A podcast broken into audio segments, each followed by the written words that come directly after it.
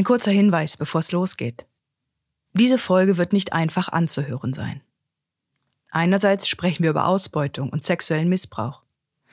Für Menschen, die sich in psychischen Krisen befinden, haben wir im Folgenbeschrieb entsprechende Anlaufstellen aufgelistet. Zum anderen geht es auch um strafrechtlich relevante Taten. Und wir möchten an dieser Stelle betonen, dass für alle Beschuldigten die Unschuldsvermutung gilt.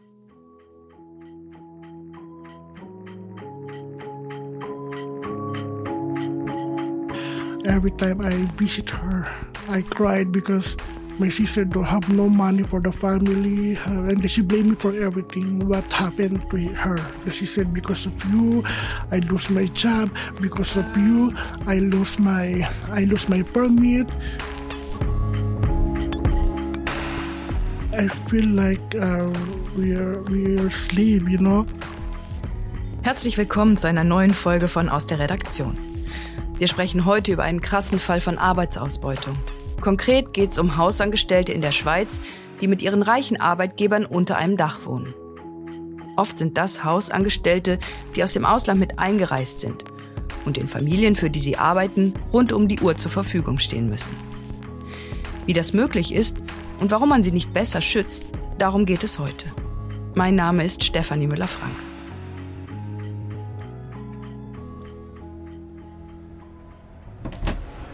Hello, good morning. Hello. I'm Geraldine. Meine Kollegin Jana Schmid, die war für ihre Recherche im Berner Oberland unterwegs und ist jetzt hier bei uns im Studio. Hallo Jana, schön, dass du da bist. Hallo. hello this is my house Thank you. This is our house.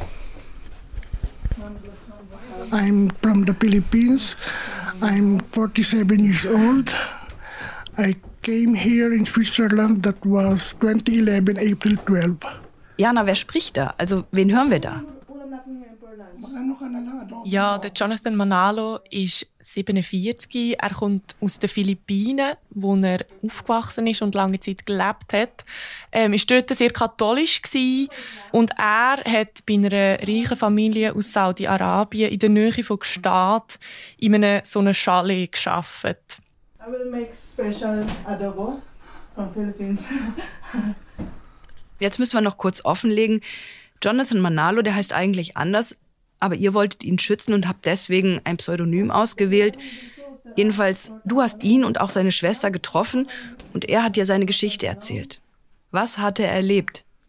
Er ist zusammen mit seiner Schwester seit 2011 als Hausangestellte in der Region von Gstaad. Ähm, wir können den genauen Ort nicht nennen, um die Persönlichkeit auch zu schützen ähm, von dem Arbeitgeber. Aber in der Region von Gstaad in einem Chalet bei einer reichen Familie angestellt gewesen. Seine Schwester ist schon vor ihm dort gewesen. Seit 2009 hat sie in diesem Haushalt geschafft. Und er ist dann äh, auf ihre, ihre Frage hin, ist er auch dazugekommen. Ähm, die beiden haben zusammen insgesamt fünf Jahre dort gearbeitet. Und seine Schwester ist am Schluss über zehn Jahre dort. Gewesen. Und kannst du mal schildern, was war das für eine Familie, für die die beiden gearbeitet haben? Ich kann nicht allzu viel über die Familie erzählen. Es ist eine Familie aus Saudi-Arabien ursprünglich. Der Arbeitgeber, das ist der Vater, der Mann von dieser Familie. Er ist dort zusammen mit seiner Ehefrau und seinen Söhnen hat er gelebt. Das ist aber vor allem er, der der direkte Chef bzw. der Boss von diesen zwei Hausangestellten war, so nennen sie ihn. Er hat eine kleine Immobilienfirma, wo er damit ein paar Chalets gekauft hat, höchstwahrscheinlich. Und das ist eigentlich auch schon alles, wo, wo wir über die Familie, über die Arbeitgeber können sagen. Ja. Jetzt sprechen wir immer von Hausangestellten. Wofür genau waren die beiden eigentlich angestellt? Wie kann ich mir das vorstellen? Beim Jonathan Manalo war sein Stellenbetrieb Cook, Butler, Housekeeper. Bei seiner Schwester, sie ist zusätzlich noch als Kindermädchen angestellt gewesen. Sie hatten auch einen Arbeitsvertrag gehabt, wo das so vorsieht. Faktisch sind sie aber eigentlich Leibeigene gewesen. Sie haben im gleichen Haushalt gewohnt wie ihre Arbeitgeber in einem Zimmer im Kellergeschoss vom dem einen Chalet ähm, und sie eigentlich den ganzen Tag immer verfügbar gewesen, jeden Tag, sieben Tage pro Woche. Sie hatten keinen freien Tag, gehabt, keine Freizeit und haben eigentlich einfach alles müssen machen, was ihr Boss ihnen, von ihnen verlangt hat. Das heißt, sie mussten eigentlich immer auf Abruf sein? Sie haben grundsätzlich nicht dürfen schlafen, solange der Chef nicht ist schlafen und er ist oft mega lang aufgeblieben am Abend. Sie sagen, er hat auch viel Alkohol getrunken und hat dann vielleicht am 2 am Morgen Barbecue essen und dann haben die Geschwister halt müssen Fleisch grillen am Morgen um 2. I feel like uh, in Pipes, I feel like uh, we're we're slave, you know, because can you believe we work in five years here, we don't know the sun in. Du warst auch dort in der Nähe von Gstaad, wo das Chalet von dieser Familie steht. Wie hat das da auf dich gewirkt? Genau, ich war dort. Also ich war natürlich nicht in diesem Chalet. Äh, die beiden Geschwister die sind ja mittlerweile nicht mehr dort, Gott sei Dank. Also das ist ja bekannt in dieser Region, Gstaad, dass es eben so eine High Society gibt von reichen Leuten, die, die sich dort niederlassen. Und weil in der Region Gstaad äh, die Bauvorschriften eigentlich recht streng sind, also es ist so der, der Heimatschutz, der eigentlich recht klar vorschreibt, wie man Häuser bauen, sehen die Chalets alle recht ähnlich aus. Nämlich recht normal und recht unverdächtig auf den ersten Blick. Von innen sind das aber zum Teil richtige Paläste. Also das weiß man ja auch. Das ist ja kein Geheimnis.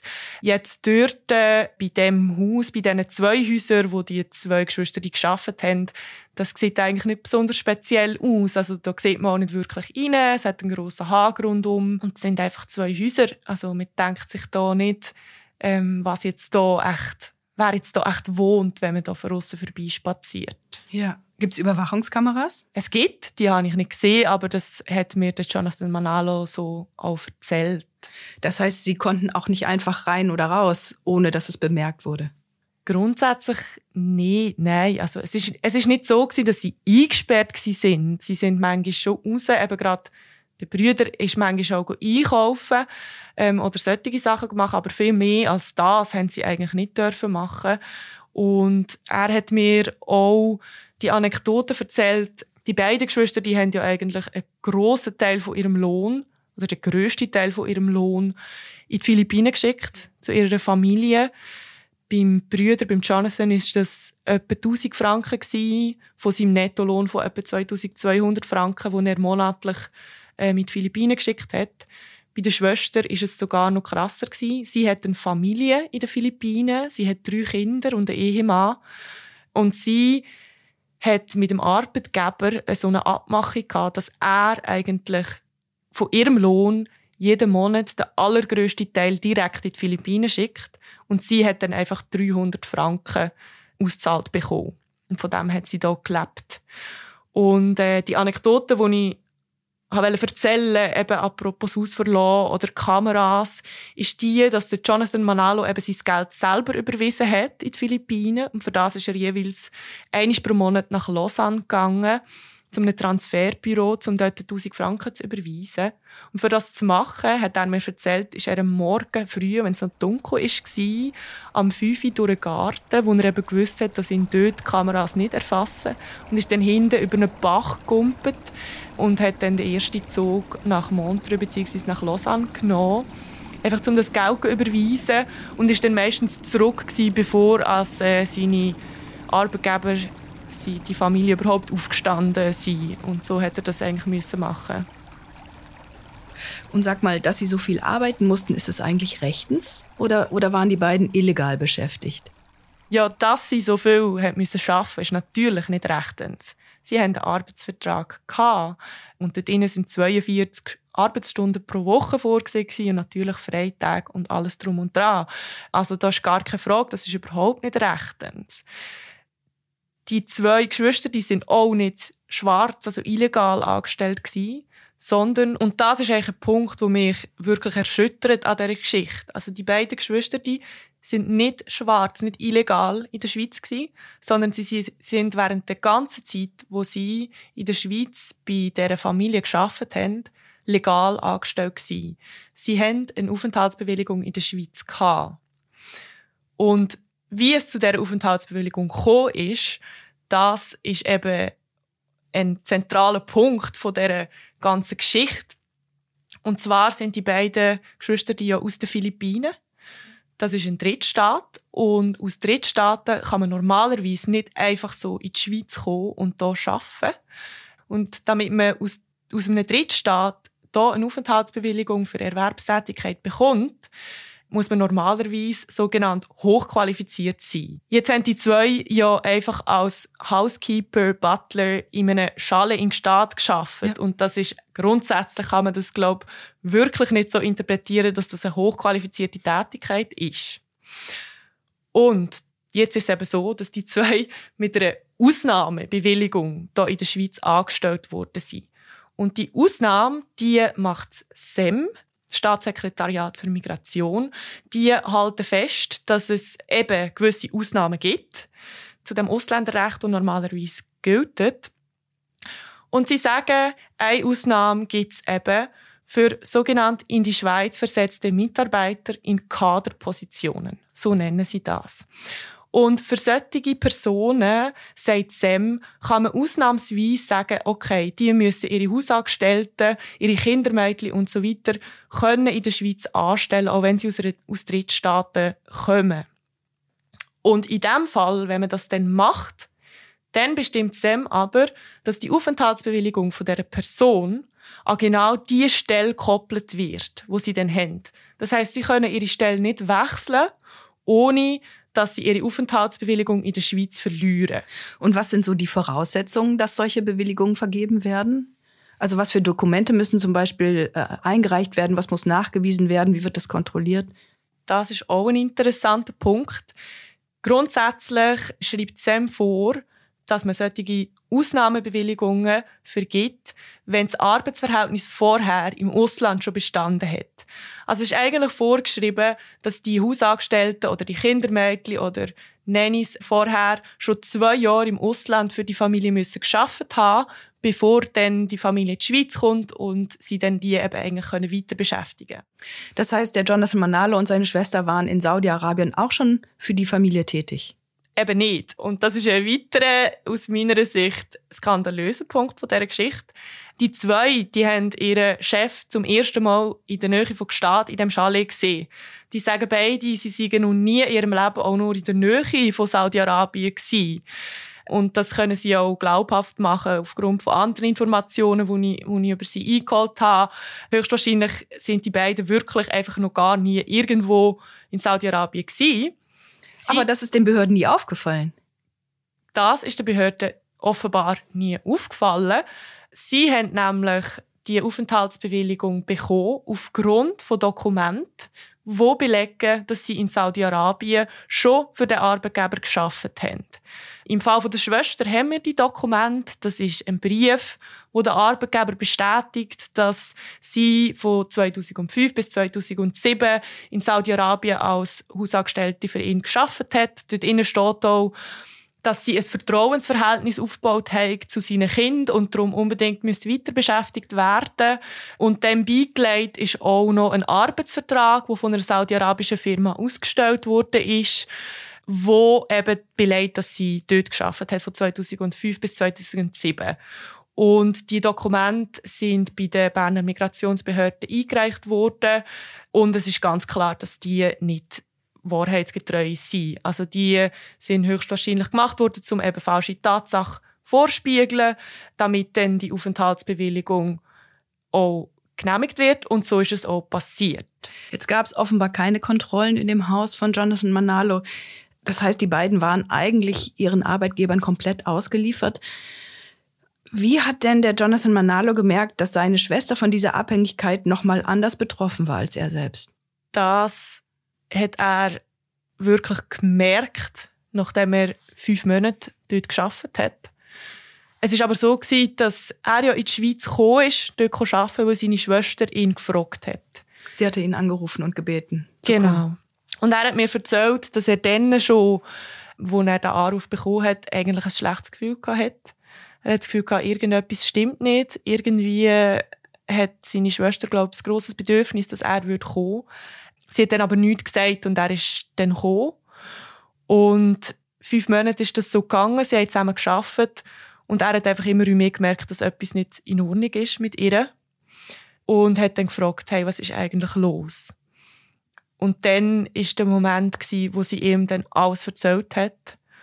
Und zwar, dass sie eben nicht nur die ganze Arbeitsausbeutung erlebt hat bei ihm, sondern dass sie von ihm auch sexuell ausbeutet worden ist. Was hat das mit ihm gemacht? Was hat er erzählt? Ja, für ihn ist das natürlich auch sehr schwierig gewesen. Er war sehr hässig, hat er mir erzählt. Er hat, ähm, hat gesagt, am liebsten hat er seinen Boss umgebracht. Ähm, er war echt so wütend auf ihn. Das hat er natürlich nicht gemacht und auch nie wollen machen, aber er hat sich einfach sehr, sehr hilflos gefühlt und hat gesagt, hey, komm, wir machen etwas. Und es ist dann aber vor allem auch seine Schwester, die immer wieder gesagt hat, hey, nein, wir können nichts machen. Sobald wir irgendetwas machen, verlieren wir den Job und wir verlieren unsere Aufenthaltsbewilligung.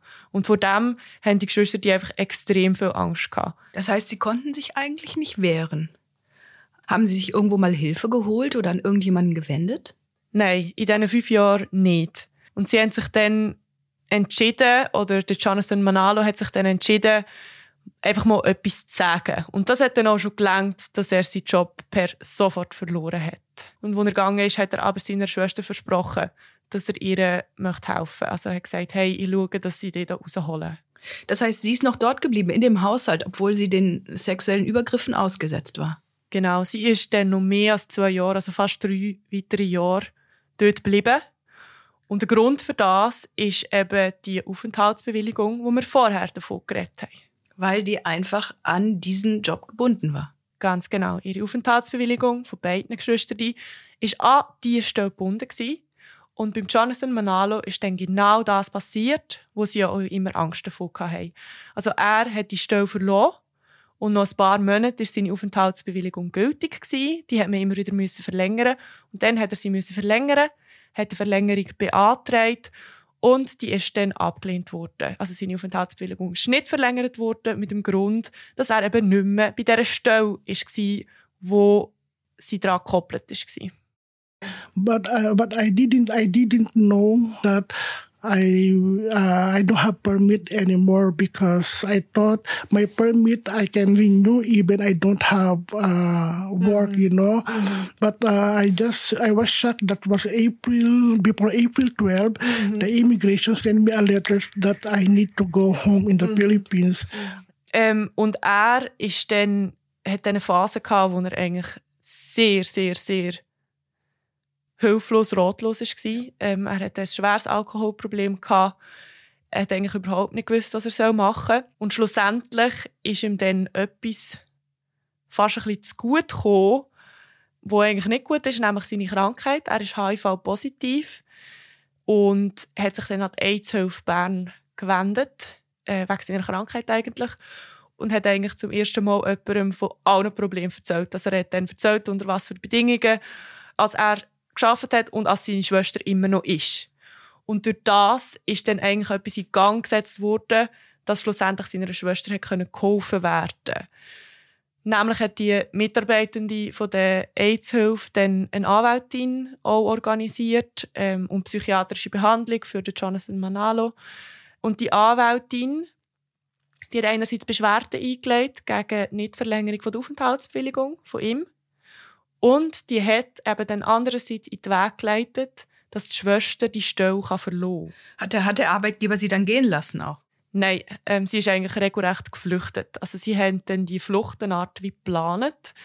Sie ist dann am Morgen früh einfach aus dem Haus und hat abgemacht an einem Ort, wo ihre Brüder auf sie gewartet hat und zusammen ist, äh, sind sie dann am Bahnhof in dem Dorf, wo sie geschafft haben, und dort haben eine Polizistin und ein Polizist auch schon gewartet und haben sie dann auf Zürich in ein Frauenhaus gebracht. She blamed me for everything. What happened to what happened to her? She said, "Because of you, I lose my job. Because of you. I lose my permit." And then my and then my sister told me, "You know, I prepared to abuse because because now look look what happened to me. I don't have money. I don't have my family. Er schildert eigentlich, dass ähm, sie ihm die Schuld dafür gibt, dass sie dort nicht mehr arbeitet. Also sie sie hätte eigentlich gern dort weitergearbeitet, trotz dieser Situation. um einfach der Familie weiter Geld schicken zu können? Ja, also man muss das ein bisschen relativieren. Ich glaube, man kann nicht sagen, sie hat gerne dort weiter geschafft. Man kann auch nicht sagen, sie hat den, den Missbrauch ähm, vorgezogen irgendetwas. Aber man muss einfach sehen, unter was für einem krassen Druck sie gestanden ist. Und das, wo wir gehört haben, dass, dass sie eben selbst wo sie dann befreit war, sozusagen, nicht können sich freuen oder nicht können erleichtert sein, sondern einfach immer noch dermaßen Angst hat. Das zeigt einfach schon, unter wie viel Zwang sie gestanden ist. Ähm, und bei ihr ist das immer im Vordergrund gewesen. Also sie hat zehn Jahre schlussendlich dort gearbeitet und die Angst ist extrem gewesen. This. Nice. Yeah, and this is my kitchen. And this is my dining table, a small dining table. Ja. Yeah, and this is my room. Und sag mal, du hast die beiden auch besucht äh, in Sahnen zu Hause. Und ähm, Jonathan Manalo hat dir seine Wohnung gezeigt. Wie geht's den beiden heute? Ja, sie leben heute immer noch in dieser Region, leben heute zusammen in einer Wohnung, in einer kleinen Dachwohnung, wo sie sich teilen. Und sie arbeiten beide wieder als Hausangestellte in der Region. Das mal für eine britische Familie. Aber unter, sie sagen, wirklich ganz andere Bedingungen. Also sie haben jetzt, äh, ähm, sind einfach nur für Reinigung zuständig und wohnen nicht in diesem Haushalt, sondern gehen dort hin, gehen dort äh, ihre Arbeit verrichten und gehen wieder heim. Ja, na, jetzt haben sie also beide einen Job. Das heißt doch eigentlich, sie haben auch eine Aufenthaltsbewilligung. Bei der Schwester ja. Bei der Schwester hat, wie gesagt, ähm, die Anwältin dann in Zusammenarbeit mit der Migrationsbehörde, mit der Polizei, äh, können vereinbaren, dass die Kopplung eben aufgehoben wird. Und sie haben dann auch ein Strafverfahren ähm, eingeleitet gegen Arbeitgeber. Im Fall von der Schwester. Dort äh, wird ihm unter anderem sexuelle Nötigung auch vorgeworfen, außerdem Wucher und Ausnutzung von einer Notlage. Dort sind Ermittlungen aufgenommen worden, nachdem sie das Haus verloren hat. Das ist also gewissermaßen am Laufen. Bis jetzt ist aber noch keine Anklage erhoben worden. Wo, wobei man sagen muss, da gilt die Unschuldsvermutung. Also da ist jetzt noch kein Urteil gesprochen worden. Ganz genau, das ist sehr wichtig ähm, zum Festhalten. Also bei all diesen Vorwürfen, wo wir hier davon reden, gilt grundsätzlich Unschuldsvermutung für einen Arbeitgeber. Ähm, das hat kein Gericht bis jetzt entschieden Ja. darüber. Aber du schilderst gerade, dass sozusagen bei ihr das geklappt hat, also dass die Aufenthaltsbewilligung entkoppelt wurde vom Job. Bei ihm nicht. Genau, bei ihm nicht. Er hat seine Aufenthaltsbewilligung verloren 2017 und ist seither, also seit sechs, fast sieben Jahren, in einem Zustand von der Ungewissheit. Seine Anwältin hat Beschwerden eingelegt gegen die Nichtverlängerung und die Beschwerde ist mittlerweile von zwei Instanzen beurteilt worden. Das heißt, er hat bis heute keine Aufenthaltsbewilligung. Er ist aber da, solange sein Verfahren läuft. Also seine Anwältin hat jetzt die Beschwerde noch ans Bundesgericht weitergezogen. Das ist jetzt offen. Und das ist auch noch spannend. Die Behörden haben ihm erlaubt, um jetzt Arbeit aufzunehmen, ähm, damit er keine Sozialhilfe muss beziehen muss. Einfach für die Dauer des Verfahrens. Das ist aber nicht gesichert, überhaupt nicht. Bis jetzt ist, ja, alle Instanzen, die bis jetzt das beurteilt haben, sagen, er muss zurück in die Philippinen. Er muss die Schweiz verlassen. Und habe ich das richtig in Erinnerung, dass man auch auf sein Gesuch nicht eingegangen ist, weil man gesagt hat, ja, er ist auch in der Schweiz überhaupt nicht eingebunden? Ja, äh, das Berner Verwaltungsgericht hat ihm ähm, attestiert, dass er mangelhaft integriert in der Schweiz. Man sagt ja grundsätzlich, wenn, wenn jemand zehn Jahre da war und gewissermaßen integriert ist, dann würde sie eben eine Härtefallbewilligung bekommen. Ähm, und bei ihm ist gesagt worden, ja, er kann die Sprache nicht, er hat fast kein soziales Netz da, er ist mangelhaft integriert. Und das Berner Verwaltungsgericht hat sogar herausgestrichen in seinem Urteil, es mag sein, dass das auf seine Arbeitsbedingungen zurückzuführen ist, aber da können wir halt gleich nichts machen, er ist halt wirklich mangelhaft integriert. Sag mal, wie bist du eigentlich auf das Thema aufmerksam geworden? Und, und wie hast du jetzt genau diese Protagonisten auch gefunden? Das hat zu tun mit dem Urteil, wo wir jetzt gerade darüber geredet haben, vom Berner Verwaltungsgericht. Ähm, das Urteil ist Ende Jahr 2022 gefällt worden und es hat dann eine SDA-Meldung über das Urteil gegeben. Und die habe ich gelesen. Dort ist es darum gegangen, dass eben jemandem, der HIV-positiv und schwul ist, aus den Philippinen, keine Härtefallbewilligung gegeben wird. Ähm, und eigentlich ist es schwergewichtig um das gegangen in dieser ähm, SDA-Meldung, aber schon auch um seine ganze Geschichte. Also man konnte dort können lesen, dass er als Hausangestellter bei der Region Gstaad geschafft hat und seine Schwester auch mit wieder ein Strafverfahren ähm, am Laufen hat und so weiter. Und ich habe gedacht, hey, das ist mega krass. Und ich habe dann das Urteil gelesen und so habe ich dann die Betroffenen können ausfindig machen über das Urteil und können kontaktieren. Ich muss sagen, ich habe mich beim Lesen oft ohnmächtig gefühlt. Wie ist es für dich, so einen Fall zu recherchieren? Ja, mir ist das schon auch nachgegangen. Also ich finde eben vor allem, also einerseits ist es natürlich einfach eine krasse Geschichte, was diesen Personen passiert ist, wie die behandelt worden sind hier in der Schweiz. Und das andere ist aber so die übergeordnete Ebene mit der Ausnahmebewilligung, die da gesprochen wurde, ist, wo nachher aber eben über zehn Jahre eigentlich kaum mal je kontrolliert, also oder eigentlich überhaupt nicht kontrolliert wurde, ist klar, es sind Arbeitsverträge verlangt worden, wenn man die Aufenthaltsbewilligung verlängert hat und so weiter, aber es ist nie mal jemand schauen, wie es diesen Leuten geht, obwohl man weiß, man hat ihnen eine Ausnahme gemacht, dass sie dort arbeiten können. Und die Ausnahme ist ganz klar, das sagt auch Soziologin Sarah Schilliger, die ich mit ihr geredet habe, es ist einfach eine Ausnahme für reiche Leute. Und so kommt es mir einfach über, dass wie das behördliche Ermessen in dem Fall krass zugunsten von jemandem ist, der halt viel Geld ins Land bringt und auf der anderen Seite dann eben genau das Gegenteil. Und das ist das, was mich sehr betroffen macht an dem Fall. Ja, und, und sag mal, würdest du jetzt sagen, das ist ein Einzelfall? Oder hast du den Eindruck, du würdest jetzt noch mehr oder viele solcher Geschichten finden? Ähm, man muss sagen, dass mit der Ausnahmebewilligung, das haben wir ja vorher schon darüber geredet, also das sind wenige Fälle, die so in die Schweiz kommen und dann legal unter diesen Umständen mit einer gekoppelten Aufenthaltsbewilligung so arbeiten. Aber Arbeitsausbeutung an sich, das, das ist ein grosses Thema und ähm, da sieht man auch, dass eben die Dunkelziffer wirklich sehr, sehr groß ist. Ähm, alle Zahlen, die man da hat, sind sehr vage, aber über 80 Prozent der Betroffenen von Arbeitsausbeutung in der Schweiz schätzen wir sind illegal in der Schweiz, ohne geregelten Aufenthalt. Ähm, und dort äh, ja, ist es eben in dem Kontext ist es überhaupt kein Einzelfall. Ja. Was müsste sich denn ändern, damit sowas nicht mehr vorkommt? Also als erstes finde ich solche Ausnahmebestimmungen, wo man einen Aufenthalt an eine Stelle koppelt, sollte es eigentlich nicht geben. Und wenn es sie gibt, dann muss man es einfach besser kontrollieren, weil es ist logisch, dass Arbeitnehmende so einfach extrem vulnerabel sind. Und das andere, ähm, allgemein zu dem Thema Arbeitsausbeutung, da gibt es zwei Punkte. Einerseits ist, sind Privathaushalte bis jetzt nicht unter das Arbeitsgesetz unterstellt in der Schweiz wenn sie unterstellt wären, dann würde es mehr Schutz geben zum, zur Einhaltung von Arbeitszeiten oder zu der Gesundheit von Arbeitnehmenden zum Beispiel. Aber da sagt man, Privathaushalte gelten hier nicht darunter.